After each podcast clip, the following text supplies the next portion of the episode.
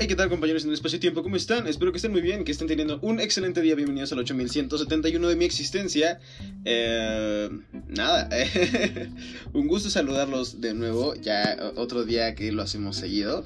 Estamos en la semana 32. Eh, esto lo comento porque por el libro eh, de 365 días para ser más culto. Así que, pues empecemos, no nos dilatemos más. Me gustaría, estoy pensando seriamente en hacer un podcast de noticias porque hay cosas que, bueno, todas las, todas las mañanas, en las tardes veo las noticias. Entonces, a veces me dan ganas de comentarlo aquí, pero no es el lugar. Este, haré otro podcast con, para las noticias, pero no sé en qué horario. Creo que tendré que hacer este muy temprano y el de las noticias en la noche. No lo sé. en fin. Semana 32, martes, día 2, eh, literatura. La Tierra Baldía.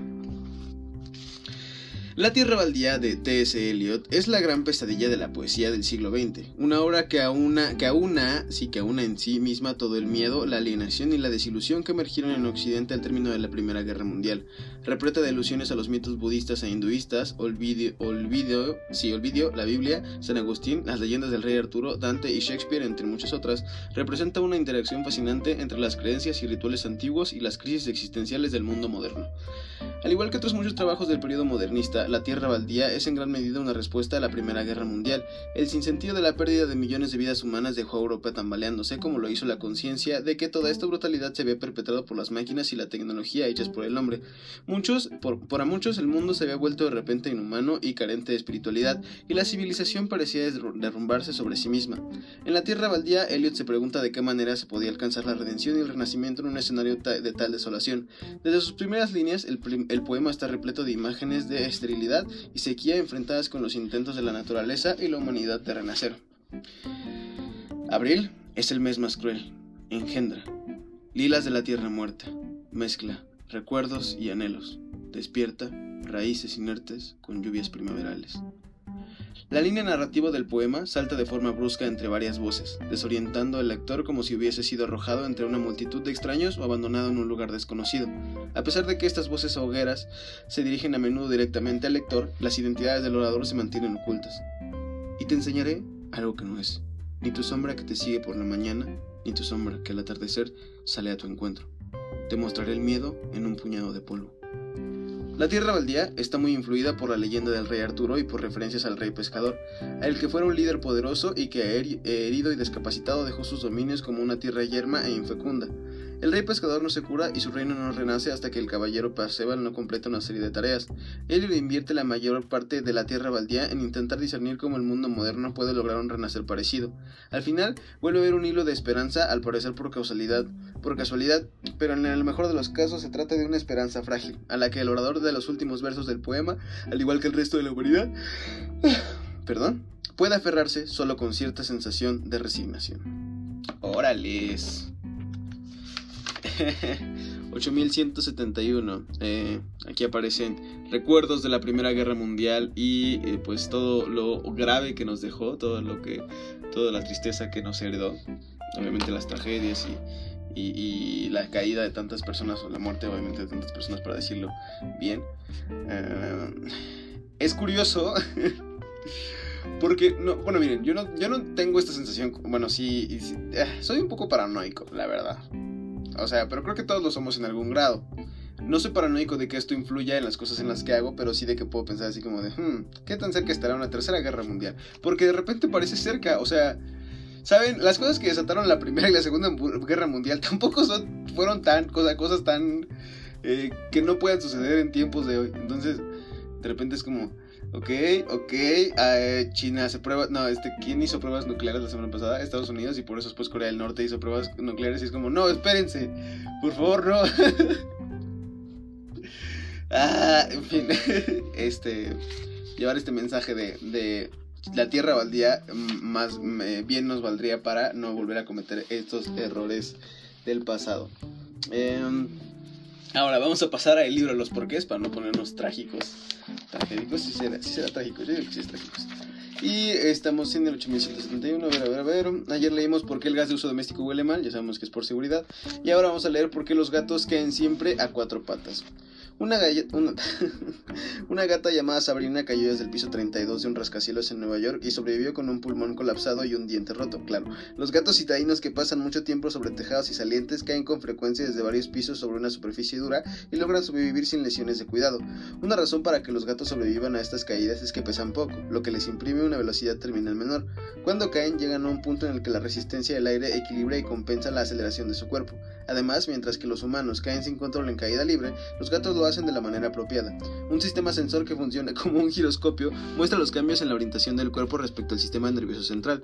Al caer, un gato siente de inmediato que va patas arriba y al instante tuerce su ágil cuerpo preparándose para llegar a la tierra a salvo, flexionando las patas a fin de absorber el impacto y extendiéndolas con el propósito de diseminarlo.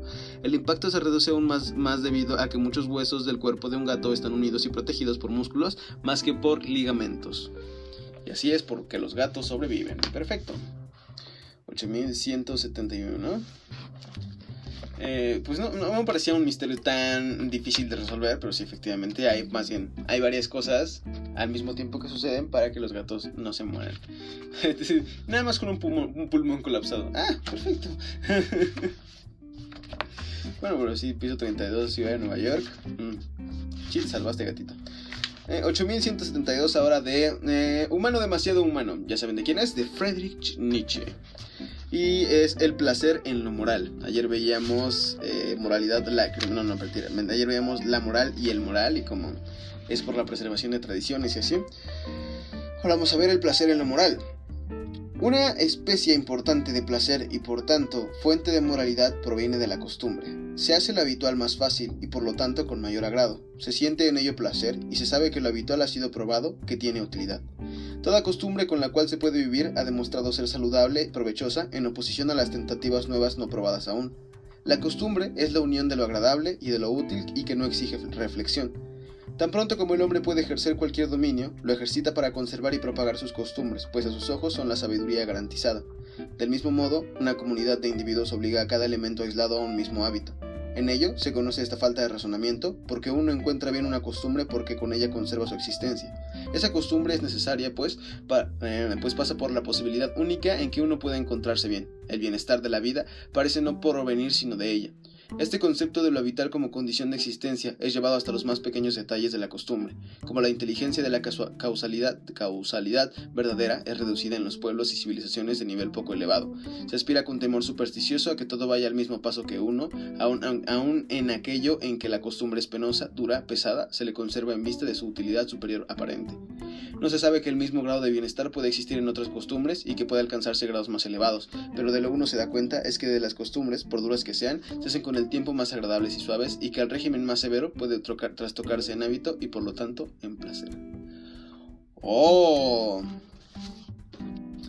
como ayer veíamos justamente eh, que, que el moral está como por preservar tradiciones, aquí vemos como justamente puede pasar de una tradición eh, a que se haga cada vez menos penosa y justamente se convierta en un placer algo que se puede disfrutar.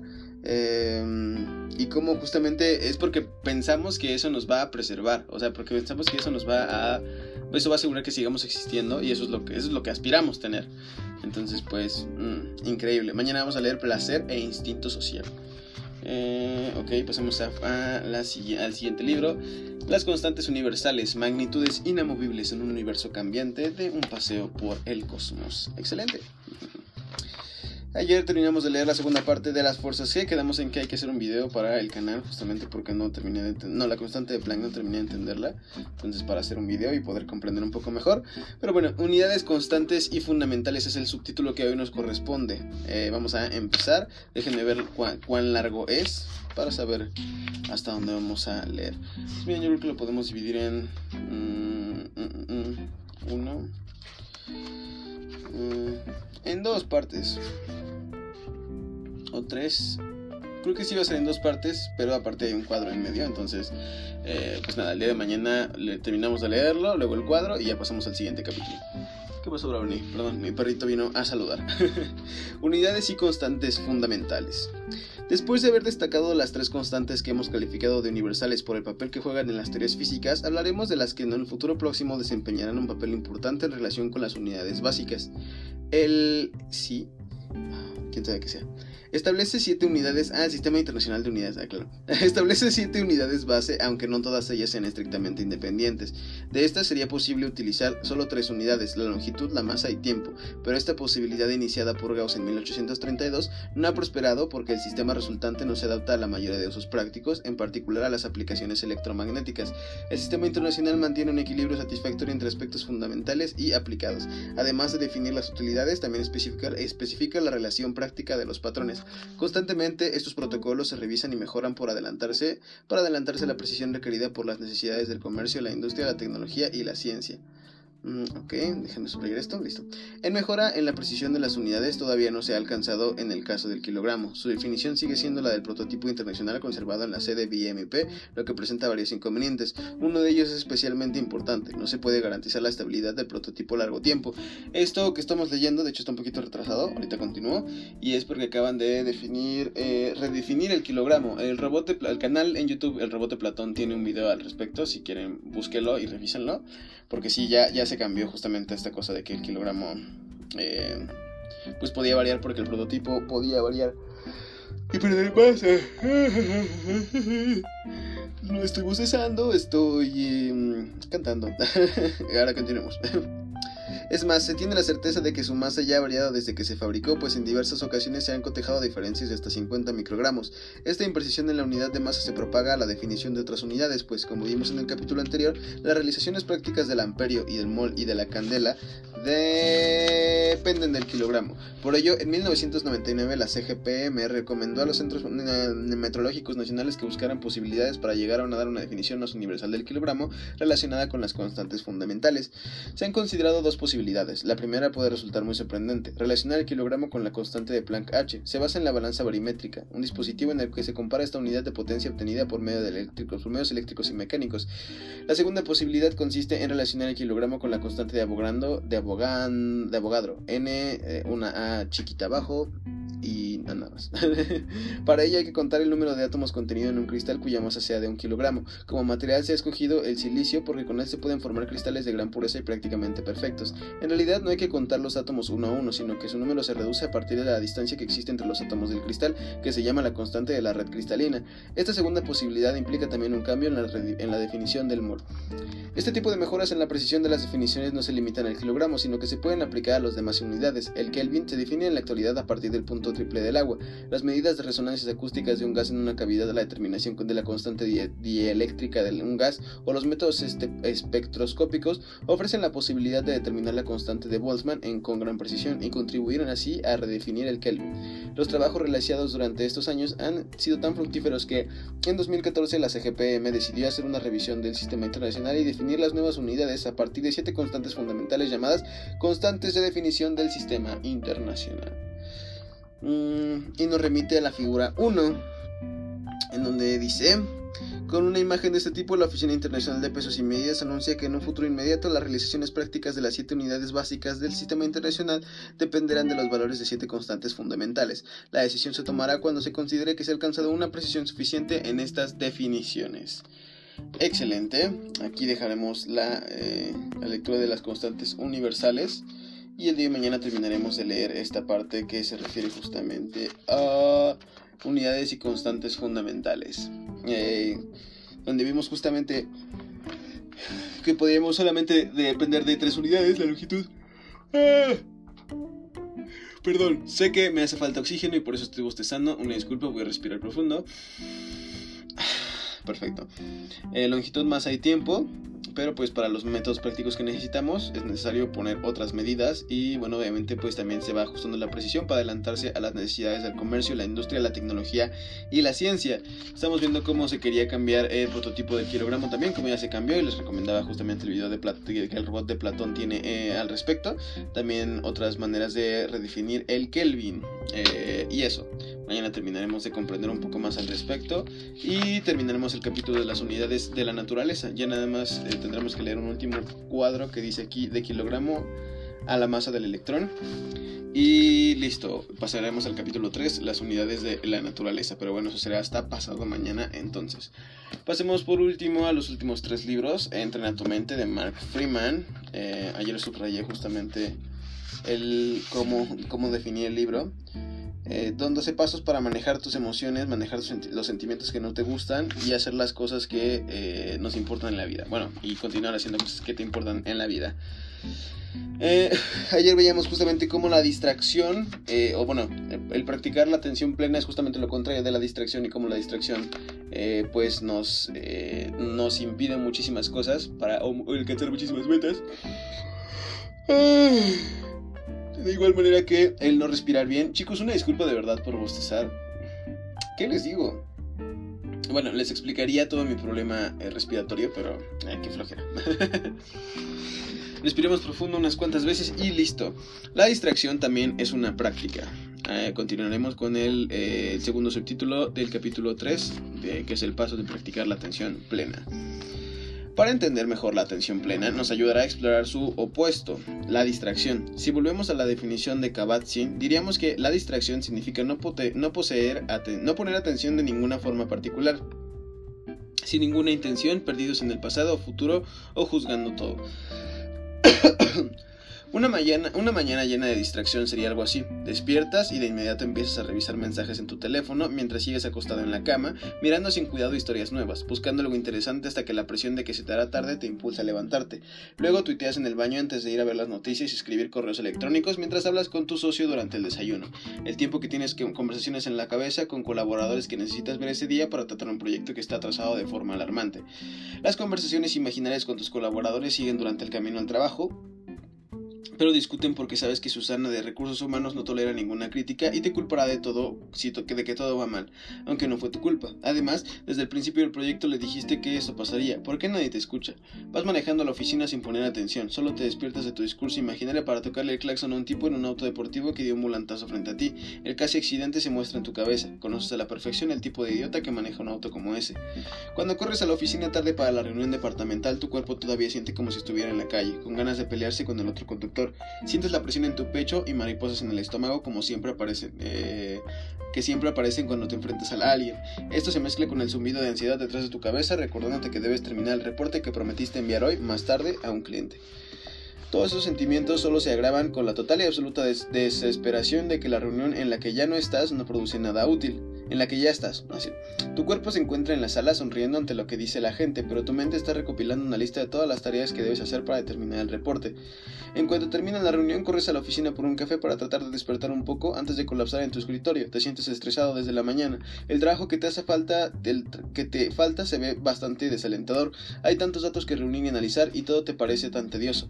Revisas tus redes sociales unos minutos, sabes que te, das unos ganas, te, te darán ganas de hacerlo más tarde, así que mejor de una vez. Después de media hora pones un podcast de ruido de fondo, abres el reporte y empiezas. Bueno, al menos quieres empezar, pero es difícil concentrarte. Escribes unos cuantos enunciados y tomas de nuevo el teléfono sin siquiera notar que lo hiciste. Otra vez revisas tus redes sociales, luego tu mail. No hay mensajes nuevos, entonces checas todo otra vez. Hay un mensaje nuevo, respondes y regresas al reporte. Es súper difícil concentrarte. Busques en internet ofertas de trabajo que paguen mejor, pero que no requieran tantas cualidades extra. Tal vez deberías convertirte en desarrollador de softwares. Lees un artículo reciente sobre cuánto le pagan a los desarrolladores. Las oficinas de empresas startups de desarrolladores tienen mesas de ping pong y a ti te encanta jugar ping pong en el trabajo.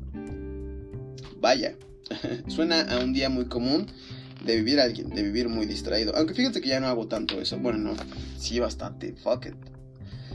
Al final termino, pues sí, gastando, gastando bastante de mi día en distracciones y este pues sí habría que habría que poner atención justo en esa parte de mi vida. Y bueno eh, eso también implica que pues si ustedes quieren resolver algo también en su vida podrían hacerlo justo ahora después de que escucharon al buen tío Rich decirlo. Eh, déjenme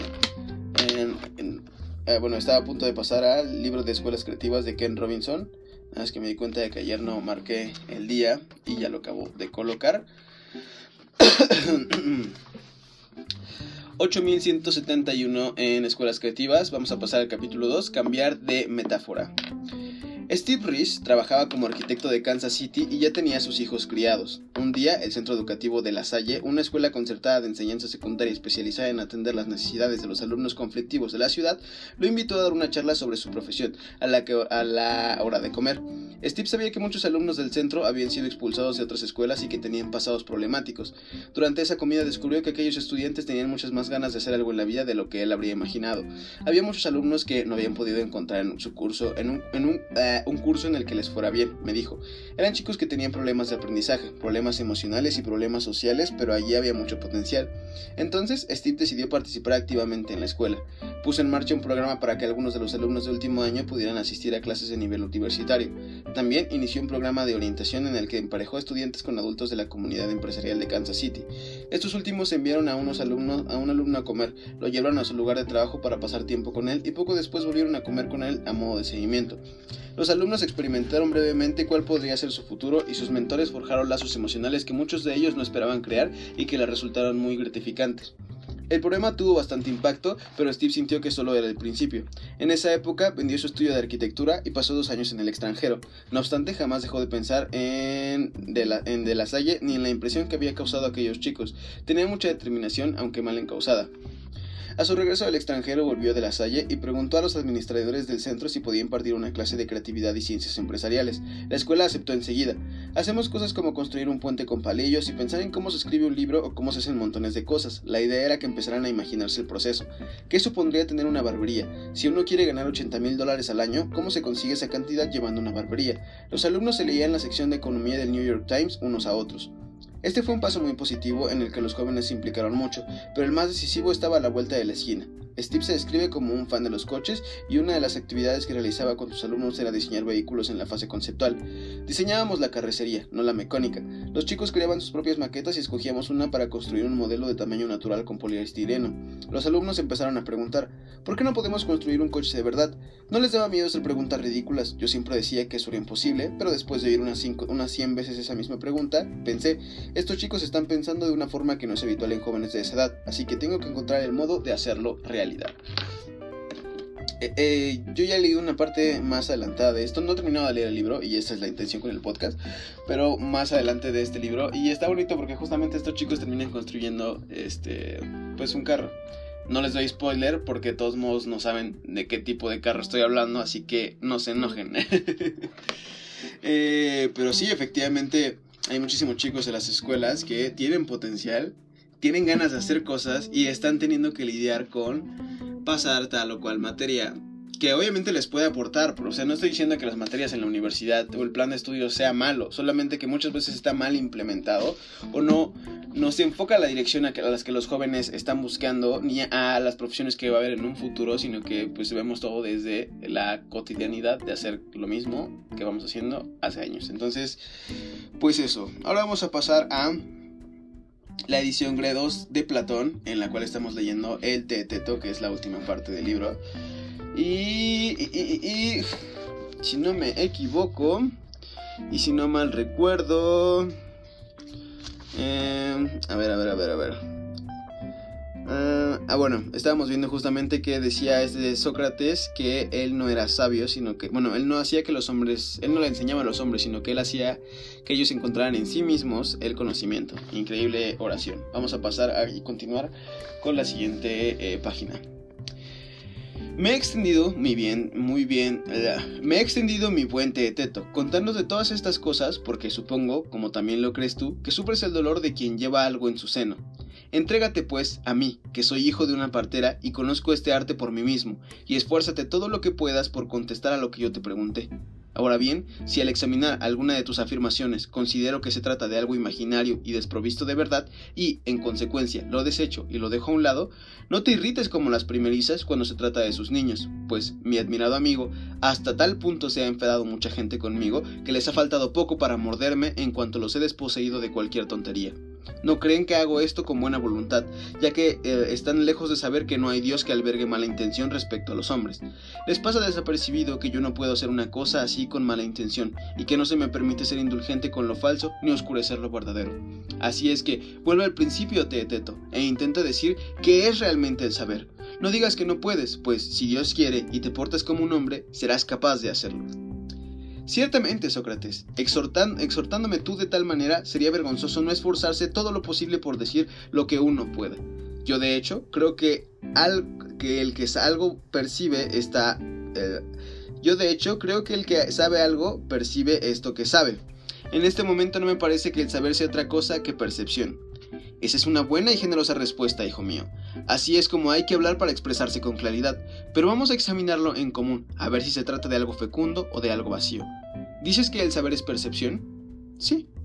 Parece ciertamente que no has formulado una definición vulgar del saber, sino que la dio, sino la que dio Protágoras, pero él ha dicho lo mismo de otra manera, pues vienes a decir que el hombre es medida de todas las cosas, tanto del ser de las que son, como del ser, como del no ser de las que no son. Probablemente lo has leído. ¿No? Sí, lo he leído y muchas veces. ¿Acaso no dice algo así como que las cosas son para mí tal como a mí me parece que son y que son para ti tal como a ti te parece que son? ¿No somos tú y yo hombres? Eso es lo que dice, en efecto. No es verosímil ciertamente que un hombre sabio pueda desvariar, así es que vamos a seguirlo. ¿No es verdad que cuando sopla el mismo viento, para uno de nosotros es frío y para otro no? ¿Y que para uno es ligeramente frío mientras que para otro es muy frío? Sin duda. ¿Diremos entonces que el viento en sí es mismo es frío o no? ¿O creeremos a Protágoras y diremos que es frío para el que siente frío y que no lo es para quien no lo siente? Puede que sea así. ¿Acaso no nos parece así a los dos? Sí. ¿Y este parece no es percibir? Así es, efectivamente. Por consiguiente, la apariencia y la percepción son lo mismo en lo relativo al calor y a todas las cosas de este género, pues parece que las cosas son para cada uno tal y como cada uno las percibe. Órales. bueno, ahora estamos persiguiendo si eh, el saber es percepción. Yo digo que la va a terminar bateando la idea. Pero, eh, pues nada, parece que esa se la sacaron a Protágoras. Quien mencionaba que eh, es el hombre. ¿Dónde está esa frase? El hombre es medida de todas las cosas, tanto del ser de las que son como del ser de las que no son. Entonces, ¿acaso no dice algo así como que las cosas son para mí tal como a mí me parece que son y que son para ti tal y como a ti te parece que son? ¿No somos tú y yo hombres? Qué divertido. Este, miren, justamente sufría hace poquito por estar leyendo la última parte de Perménides y ahora me estoy divirtiendo bastante con Teeteto.